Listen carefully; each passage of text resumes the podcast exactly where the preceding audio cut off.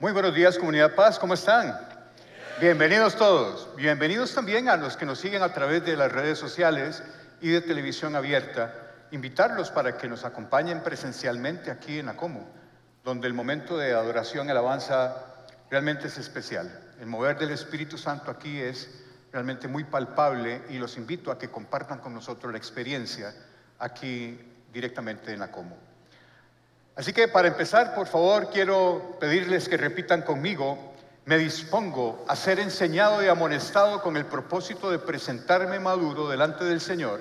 La gracia del Señor abre las puertas y el carácter las mantiene abiertas. En los evangelios nosotros encontramos a Jesús continuamente conversando con diferentes personas. Pero hay dos conversaciones de Jesús en los evangelios que son realmente eventos excepcionales. En estas dos conversaciones, que ocurren con dos personas diferentes, en dos contextos diferentes, en situaciones geográficas distintas, descubrimos que Jesús es asombrado por estas personas.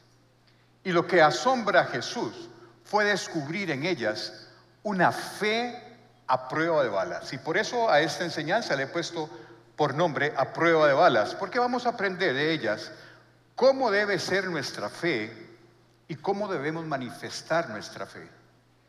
La primera de estas conversaciones la encontramos registrada en el Evangelio de Marcos, en el capítulo 7, del, del versículo 24 al 30, y quiero leer para ustedes.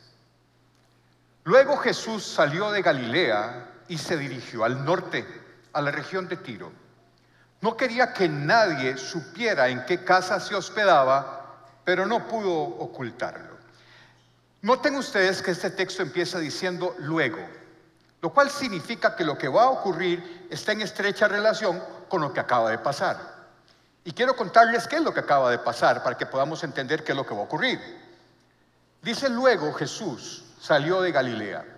Lo que acaba de pasar hace poquito es que estando Jesús en Galilea, recuerden ustedes que al norte de Israel, Jesús tuvo una controversia con los fariseos una más. Pero esta controversia tuvo que ver con un tema de lo puro y de lo impuro.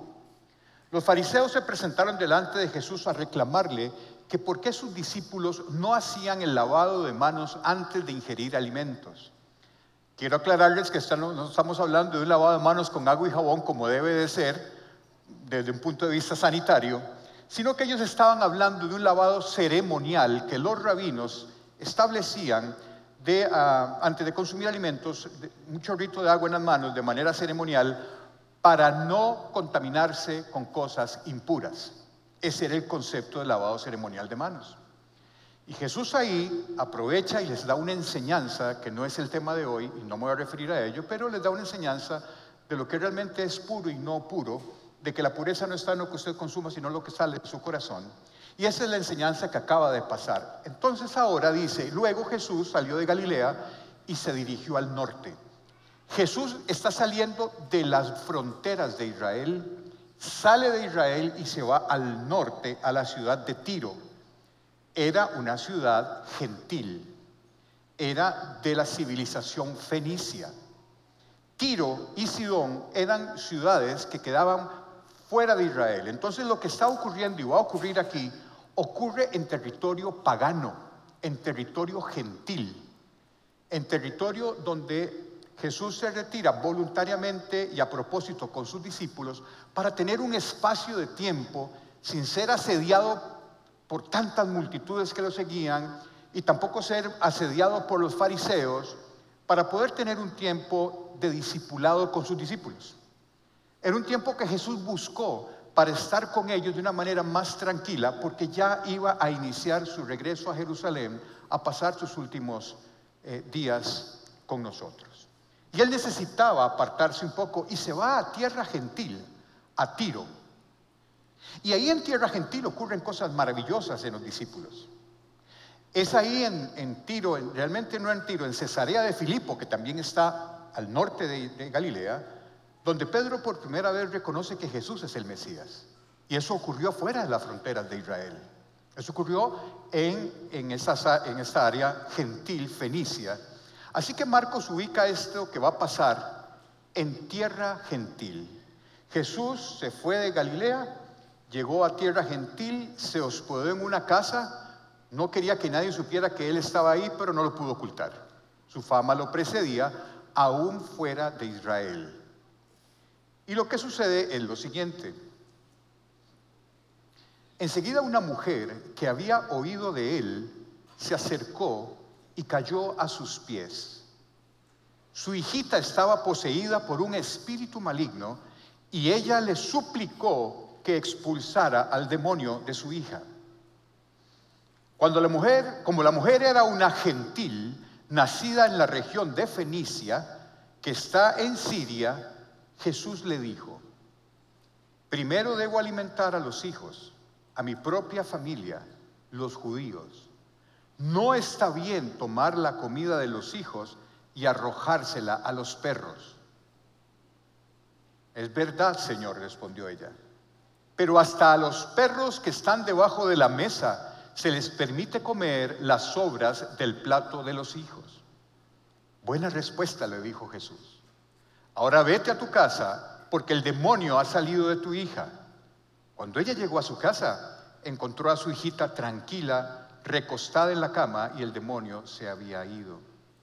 ¿Quién era esta mujer que estaba conversando con Jesús? Marco no nos da muchas pistas, pero sí podemos saber algunas cosas. Esta mujer era una mujer fenicia, griega, pero nacida en Fenicia, en Siria. Era una mujer que Mateo dice era cananea, porque era de la región de Fenicia. Tiro y Sidón corresponden hoy a la parte que nosotros conocemos como Líbano. Esta mujer nació en Fenicia siendo de padres griegos. Así que Mateo dice que era cananea. Y esto es un detalle no menor que ahorita vamos a hablar de él. Lo que sí es importante saber es que esta mujer vivía y se crió y nació y se desarrolló en un ambiente cultural y en un ambiente religioso absoluta y groseramente gentil, pagano e idólatra. El dios de esa tierra era el dios Baal. Y la reina, nada más y nada menos, nació en Tiro y era Jezabel. Y los que han leído un poquito el Antiguo Testamento recordarán que Jezabel era la cruela de vil del Antiguo Testamento. O sea, si había alguien malo, era Jezabel. Y Jezabel era de, era de Fenicia, era de Tiro. Así que esta mujer no solamente era gentil, sino pagana e idólatra, que tenía una hija endemoniada, pero que era además terriblemente persistente. ¿Por qué les digo esto? Porque es importante que nosotros leamos textos paralelos. Los sinópticos tienen textos paralelos. Y Mateo nos amplía un poquito información adicional que Marco no nos está dando. Y eso es un detalle muy importante. Vean lo que dice Mateo 15 del 22 al 23. Una mujer de los gentiles que vivía allí se le acercó y rogó, ten misericordia de mí, oh Señor, hijo de David, pues mi hija está poseída por un demonio que la atormenta terriblemente. Y vean lo que sigue diciendo el texto. Pero Jesús no le contestó ni una palabra. Yo no sé si a ustedes les ha pasado estar en una situación extrema, un hijo en un hospital, y usted clama a Dios y parece que Dios no contesta. El cielo está cerrado. Hay circunstancias en las que nosotros oramos y clamamos a Dios para que Dios se manifieste en nuestra vida, nos dé una respuesta, nos dé una señal y Dios no contesta, por lo menos en el momento y de la manera en como nosotros queremos que nos conteste. ¿No hace eso flaquear nuestra fe? Yo no sé si ustedes han tenido alguna situación extrema o están viviendo en este momento una situación en la que claman por una señal del cielo y no aparece. Yo sí tuve un hijo en un hospital y yo me acuerdo haber querido estar yo en la cama de él y no él ahí. Y el cielo no contestaba. Esta mujer le pasó eso. Quiero que se pongan ustedes en, en el papel de esta señora, que llega a los pies de Cristo a rogarle porque tiene una hija endemoniada y Jesús no le contesta. ¿Cuántas veces a nosotros nos pasa hoy lo mismo? ¿No será eso un motivo suficiente para que nuestra fe empiece a resquebrajarse? ¿Qué regula tu fe? ¿Qué circunstancias externas están regulando tu fe? Entonces sus discípulos le pidieron que la despidiera. Dile que se vaya, dijeron. Nos está molestando con sus súplicas. Vean ustedes que esta mujer, a pesar de estar clamando a Dios y recibir un silencio sepulcral, la mujer sigue insistiendo y sigue insistiendo y sigue suplicando hasta que los discípulos les entra el síndrome de Kiko. Cállate, cállate que me desesperas. Los que se ríen tienen más de 30 años. Los discípulos notan la insistencia y persistencia de la súplica de esta mujer, aun cuando Jesús no le contesta. Esa es la actitud que nosotros tomamos cuando oramos por algo que estamos urgidos de la aparición de Dios y parece que el cielo está cerrado. ¿Seguimos insistiendo o empezamos a dudar de nuestra fe? Yo a mí me encantaría, la vez pasada en la, enseñanza anterior dije que me hubiera gustado tener una máquina del tiempo. ¿Se acuerdan? Bueno, quiero volverla a usar hoy. A mí me encantaría tener hoy una máquina del tiempo y aparecerme en ese momento. Y yo quiero ver los judíos que estaban con Jesús, la expectativa de lo que iba a contestarle Jesús a esta mujer. Si nosotros tenemos el contexto de que esta mujer era cananea, para un judío, un cananeo era un enemigo. Recuerden la conquista, recuerden todas las broncas que tuvo el pueblo de Israel desde Josué con los cananeos. Esta gente para los judíos era impura, no merecía nada de Jesús. Y la respuesta que da Jesús a primera vista nos parece no solamente grosera, sino descorazonadora. Lo dije bien, ¿verdad? Vean lo que contesta Jesús. Marcos 7, 26, 27. Y ella le suplicó que expulsara al demonio de su hija.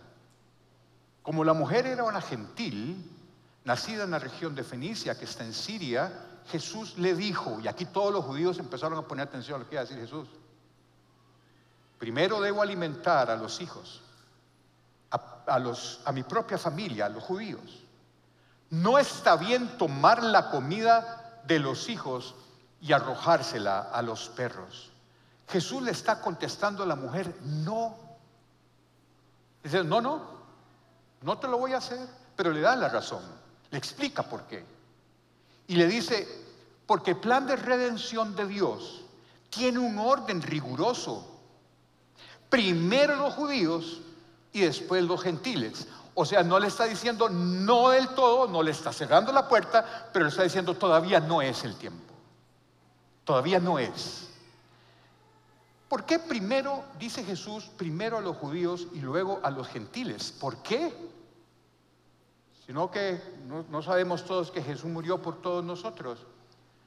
Pablo lo explica muy bien en Romanos 1.16. Pablo dice, pues no me avergüenzo de la buena noticia acerca de Cristo porque es poder de Dios en acción para salvar a todos los que creen. ¿A quiénes? A todos, pero tiene un orden. Primero a los judíos y también a los gentiles. ¿Por qué? ¿Por qué? En Romanos 15 Pablo nos da la respuesta. 15.8. Dice lo siguiente, recuerden que Cristo vino a servir a los, a los judíos para demostrar que Dios es fiel a las promesas que les hizo a los antepasados de ellos. Notemos entonces que Jesús le está diciendo a la mujer, primero abiertamente no, pero deja abierta la incorporación para que ustedes y yo hoy podamos recibir la bendición de Dios. Él no está diciendo no para siempre, está dejando la puerta abierta y le está explicando a la mujer que primero a los judíos y después a los gentiles. Miren, y lo, y lo que sigue diciendo Jesús resulta realmente chocante para la imagen que nosotros tenemos de Jesús.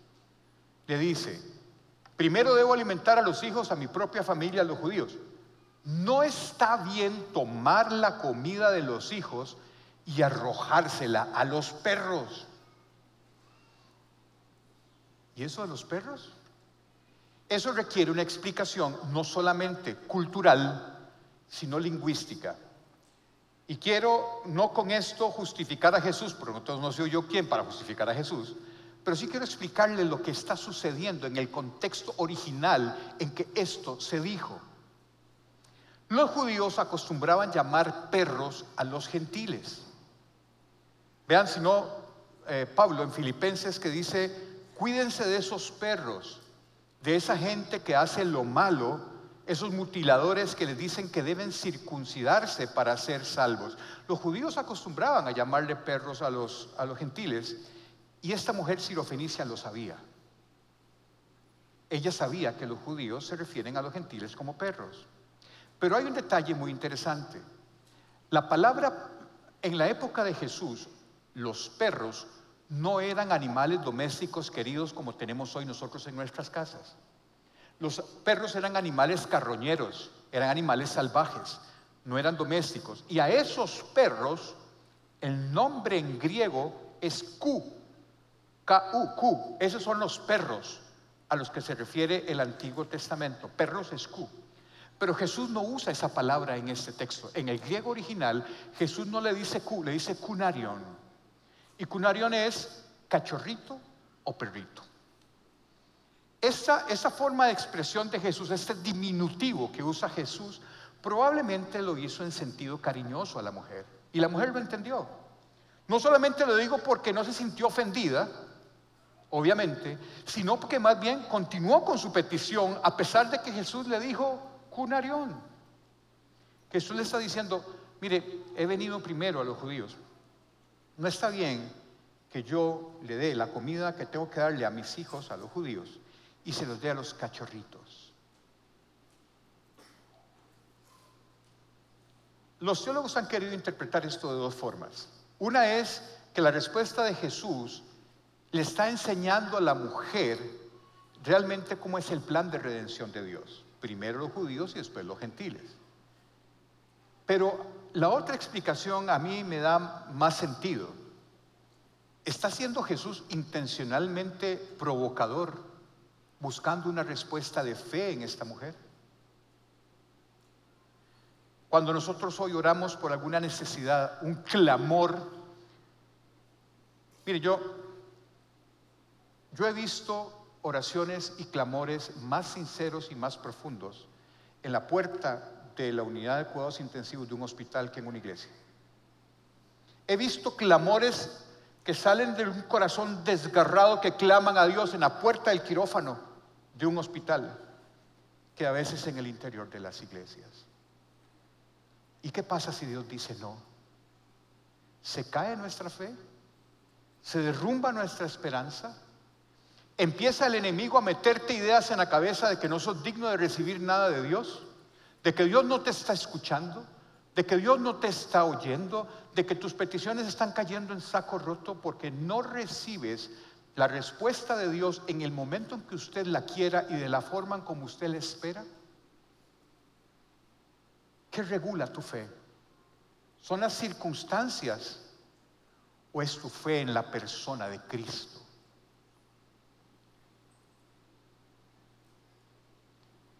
La respuesta de esta mujer fue extraordinaria y esa fue la respuesta que asombró a Jesús. Esta mujer le dijo a Jesús en el versículo 28, es verdad, Señor. Recuerden, Jesús le acaba de decir no y le acaba de decir que a los perritos no se les da la comida de los hijos. Y vean la respuesta de esta mujer. Es verdad, Señor, respondió ella, pero hasta a los perros que están debajo de la mesa se les permite comer las sobras del plato de los hijos. Y aquí hay otro problema lingüístico. A mí me encantaría que todos habláramos griego, porque a la hora de la traducción se pierde mucho la esencia de lo que se está diciendo en el Evangelio. En el griego original, la palabra que es traducida como Señor es kuplog.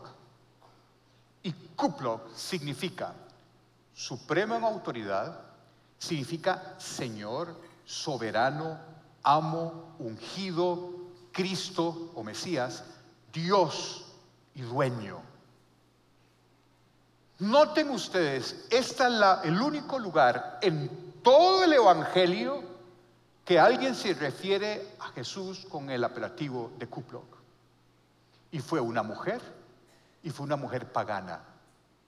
No fue ningún judío, ni siquiera uno de sus discípulos. La primera persona que reconoce en Jesús a Dios fue una persona que a la vista de todo el mundo no merecería nada de él. Una mujer y una, mujer sirofenicia, pagana. Es interesante esto porque este apelativo, Kuplok, le demuestra a Jesús la fe que esta mujer tenía. Esta mujer sabía a quién se estaba refiriendo al decirle Kuplok. Por lo tanto, Jesús le dice, buena respuesta, le dijo Jesús. Ahora vete a tu casa porque el demonio ha salido de tu hija. Este es un pasaje excepcional de las escrituras porque normalmente cuando Jesús discute con alguien, los asombrados son nosotros. Y hay dos textos en el Evangelio, ese y el que vamos a ver ahora, en donde el asombrado es Jesús. Y lo que le asombra es la fe de la persona con la que está hablando. Y es una fe a prueba, a prueba de balas. Cuatro cosas debemos de aprender de esto de esta señora. Cuatro cosas tenemos que aprender de ella hoy. La primera es, cuando usted está orando, ¿realmente usted está consciente de Kupluk? ¿Tiene usted una comprensión adecuada tanto del poder como del amor de Dios en su oración? ¿Está usted siendo consciente de que está hablando con Dios mismo? Con cuplo cuando usted ora. Segundo, de esta mujer tenemos que aprender la insistencia y la persistencia en nuestra oración. No podemos dejar de orar. Aun cuando usted esté clamando a Dios, sienta que el cielo está cerrado, sepa tres cosas. Dios está escuchando, Dios está orando y Dios va a actuar en su vida. En el momento perfecto, porque la voluntad de Dios es perfecta, buena y agradable. Así va a pasar. En el momento de Dios. No podemos dejar de orar. La tercera cosa es que nosotros debemos de mantener una fe inquebrantable, a prueba de balas, ante las aparentes negativas a tu oración. Si Dios no está contestando, eso también es una respuesta. Si Dios está diciendo no, eso también es una respuesta. Pero nuestra fe no tiene que estar puesta en las circunstancias. Nuestra fe tiene que estar puesta en la persona de Cristo. Es ahí donde tiene que estar nuestra fe. No en lo que está pasándonos. Esta mujer le dijo Dios, de su propia boca le dijo no. Y la mujer siguió y siguió porque tenía claro con quién estaba hablando, tenía claro el poder de la persona con la que estaba hablando, tenía claro el amor de la persona con la que estaba hablando y tenía claro que si no era con él, no era con nadie. ¿Es así nuestra fe? Y la otra cosa que esta señora nos enseña es que la mano de Dios no la van a mover tus circunstancias. La mano de Dios la mueve tu fe no la mueven tus circunstancias. Porque cuando ella le dijo, es que tengo una chiquita que está eh, demoniada, Jesús no le contestó. No son sus circunstancias lo que mueve la mano de Dios. Si usted quiere ver el cielo abierto, demuestre la fe en la persona de Cristo Jesús. Y eso va a mover la mano de Dios. Miren, hay una película extraordinaria que vi hace un tiempo atrás. Yo no soy mucho de ver televisión, aquí está mi esposa que no me deja mentir, yo casi no veo tele. Y cuando nos ponemos a ver qué película vemos, yo prefiero ver películas basadas en historias de la vida real, esas me encantan, pero me encantan. Y sobre todo si tienen un contenido espiritual, de esas que uno termina con la nariz roja y llorando.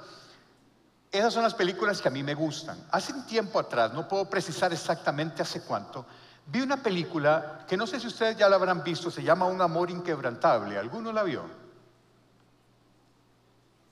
No es posible que más de mil personas no hayan visto la película. Bueno, se las voy a quemar a todos. Voy a, hacer un incendio aquí de la película y si no la han visto, les invito a que la vean, pero se las voy a quemar. Es una película de la vida real de un milagro que ocurrió el 19 de enero del 2015 en Missouri, en San Luis, Missouri.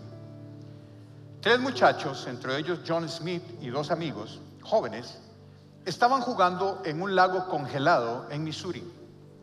Y de un momento a otro el hielo se quiebra y caen los tres en el agua. Dos de ellos, los dos amigos de John Smith, lograron salir del lago y John Smith no. Estuvo bajo el agua 15 minutos. Mientras llamaban a los bomberos y al equipo de rescate, John Smith se perdió en las aguas del lago. Más de 15 minutos a una temperatura de menos de 4 grados centígrados. Cuando llegaron el equipo de rescate, pusieron todos los instrumentos, se metieron, encontraron el cuerpo de John Smith bajo el agua, sin vida, lo sacan empiezan en el hielo ahí a darle reanimación cardiopulmonar y masaje y ventilación y masaje. Y vieron que hubo como un poquito de actividad de corazón. Entonces lo montaron rápido a la ambulancia y se lo llevaron al hospital donde ya lo estaban esperando. Lo meten a la unidad de emergencias y ahí le meten todos los medicamentos que usted quiera, hacen todas las maniobras de reanimación, dopamina, epinefrina, todas las frinas, masaje, defibrilación, cardioversión sincronizada, todo lo que ustedes quieran, se lo hicieron 45 minutos. Los protocolos dicen que después de 40 minutos, si la persona no responde, se declara muerta. Y el doctor Suderer, que era el que estaba a cargo de la emergencia, 45 minutos dijo, señores, no hay signos, voy a darle la noticia a la mamá. Y la mamá estaba afuera en emergencias. El doctor Suterer sale, habla con la mamá y le dice, si gusta, pase porque ya vamos a parar las maniobras, su hijo está muerto. La señora entró a los pies de la cama de su hijo, levantó una, oración, un clamor a Dios. Se levantó con fuerza, con fe, una fe a prueba de balas y le reclamó la vida de Dios sobre su hijo. Para terminar de quemarles bien la película, muchacho abrió los ojos. A los dos días iba para su casa sin lesión cerebral, sin lesión pulmonar, como si no hubiese pasado nada. Eso ocurrió en el 2015, 19 de enero del 2015. Esta película nos enseña dos cosas, que es lo que nos está enseñando esta mujer sirofenicia. Donde hay alguien clamando, está Dios obrando. Y no hay nada, nada imposible para Dios.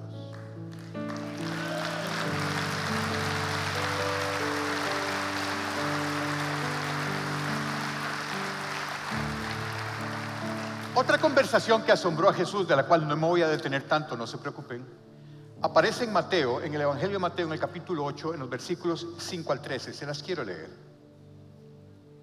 Cuando Jesús regresó a Capernaum, eso es en el norte, en Galilea, un oficial romano se le acercó y le rogó, Señor, mi joven siervo está en cama, paralizado y con terribles dolores.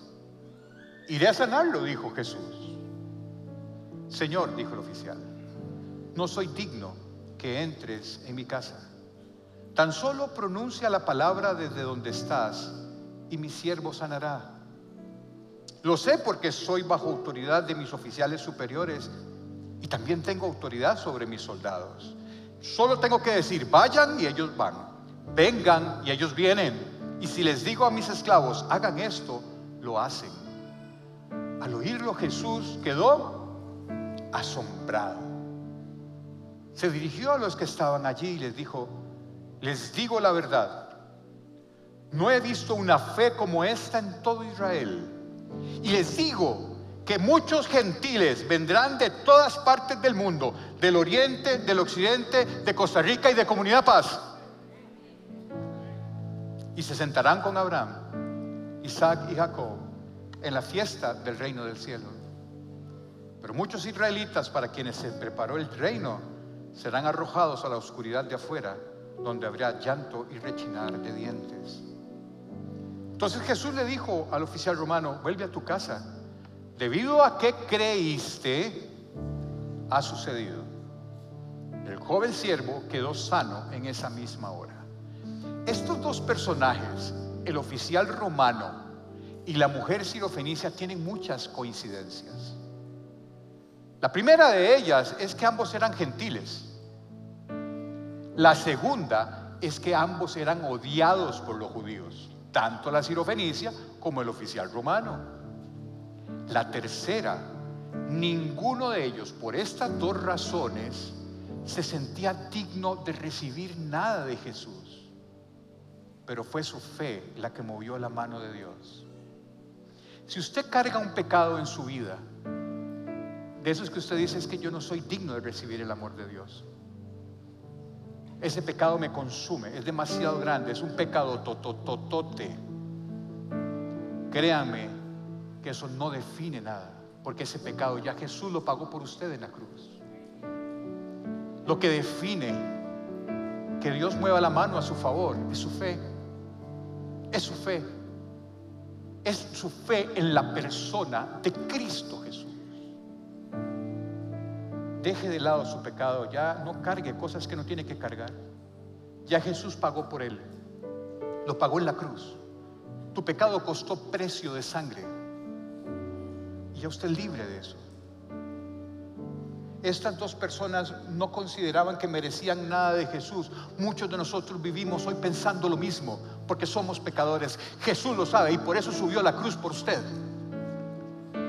No es noticia nueva para Dios. Pero a través de Cristo tu pecado ha sido limpio. A través de, tus, de la sangre derramada de Cristo Jesús en la cruz, no hay pecado, no hay culpa.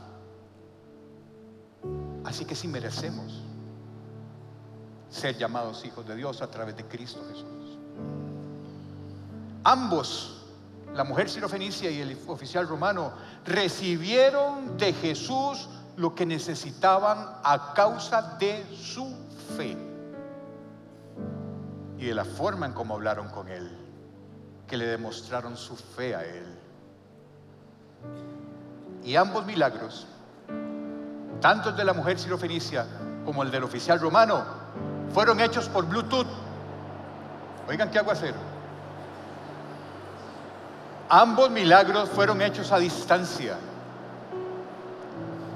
Dios puede hacer milagros en tu vida, esté usted donde esté. Esté usted donde esté. Dios hará milagros en tu vida dependiendo de la fe que usted tenga en Cristo Jesús. Nosotros tenemos una ventaja sobre estas dos personas. Nosotros vivimos de este lado de la cruz. Es decir, ya Jesús dio su vida por usted y por mí. Ya Jesús murió, resucitó y nos da su Espíritu Santo. Hoy ustedes y yo somos hijos de Dios. ¿Cómo no va a escuchar Dios el clamor de sus hijos? Lo dice Pablo en Romanos 8:15, y ustedes no han recibido un espíritu que los esclavice al miedo. En cambio recibieron el Espíritu de Dios cuando Él los adoptó como hijos y ahora lo llamamos Abba Padre. ¿Cómo no va a escuchar Dios el clamor de sus hijos? Nos toca orar, nos toca no apartarnos de la oración. Mire, sin embargo, quiero que nos cuestionemos algunas cosas. ¿Tenemos esa misma clase de fe que tuvieron estas dos personas? ¿Son las circunstancias externas las que regulan tu fe? ¿Te desanimas cuando tu oración no es contestada inmediatamente o de la forma como quieres que sea contestada?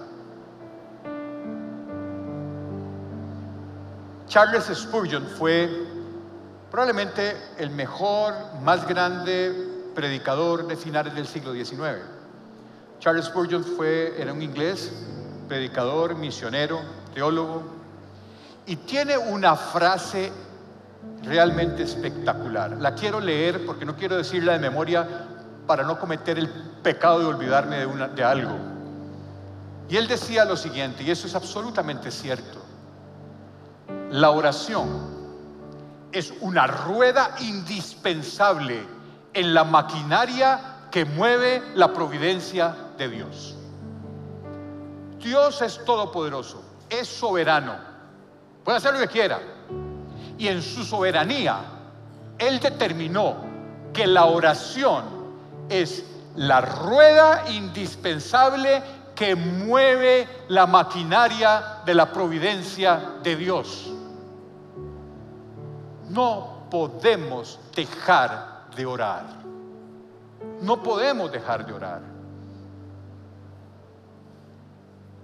Porque Jesús mismo lo dijo. Y lo registra Mateo en su Evangelio, en el capítulo 7, de los versículos 7 al 8. Jesús dijo lo siguiente, sigue pidiendo y recibirás lo que pides. Sigue buscando y encontrarás. Sigue llamando y la puerta se te abrirá. Pues todo el que pide recibe, todo el que busca encuentra y a todo el que llama se le abrirá la puerta. Queridos hermanos de Comunidad Paz, cosas ocurren cuando el cristiano ora porque así Dios lo ha determinado. Cosas ocurren cuando un cristiano ora porque así Dios en su soberanía ha determinado que ocurran las cosas. Así que mi consejo, dedíquense a orar, porque Dios quiere que tengamos una relación de intimidad con Él.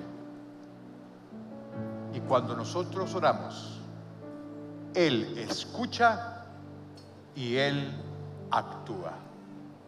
Amén. No sé si usted en este momento está en una situación en la que está clamando al Señor por algo que esté pasando. No sé si es una situación de salud, no sé si es una situación financiera, no sé si es una situación familiar, no sé si es una enfermedad de un hijo o su propia enfermedad. No sé con qué está usted luchando. Lo que sí le puedo garantizar es que la oración es la rueda indispensable que mueve la maquinaria de la providencia de Dios. Y que nuestra fe no puede estar regulada por un diagnóstico, por una situación que nos rodea, nuestra fe tiene que estar puesta en la persona de Cristo Jesús. Y veremos su mano en nuestra vida, porque así es como Él lo ha prometido. Así que si usted está pasando por algún momento de eso, voy a pedirle por favor, cierre sus ojos, que quiero que oremos juntos por esto. Padre, en el nombre de Jesús, Señor, te doy gracias por tu amor infinito. Te doy gracias porque hoy entiendo y sé que no existe ninguna oración a la cual tú no le pongas atención. Gracias Señor porque confío en tu poder.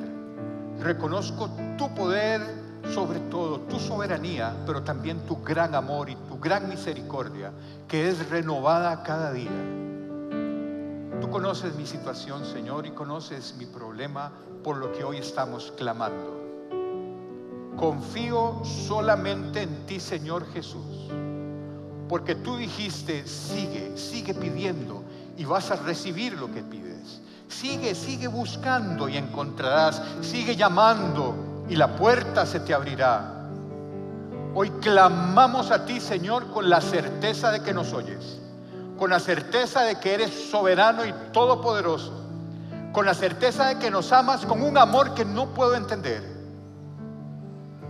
te pido perdón, Señor, por los pecados que haya cometido y que me hayan alejado de ti.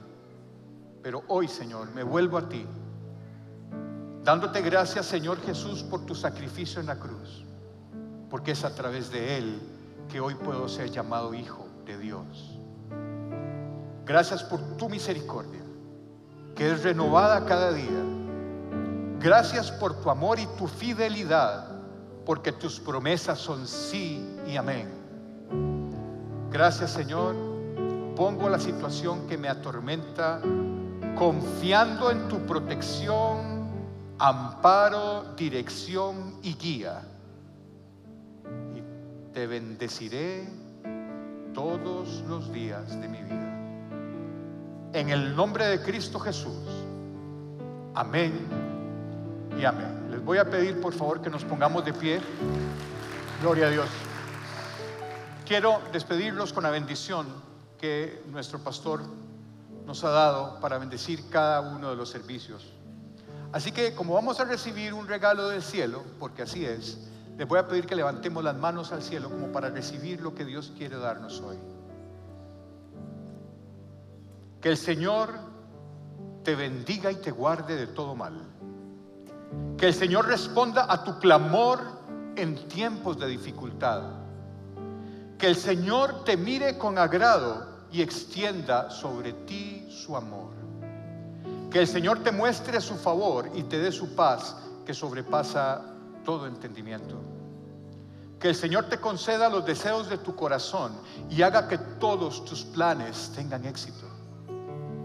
Que la gracia del Señor Jesucristo, el amor de Dios y la comunión del Espíritu Santo sea sobre tu vida y familia, ahora y siempre.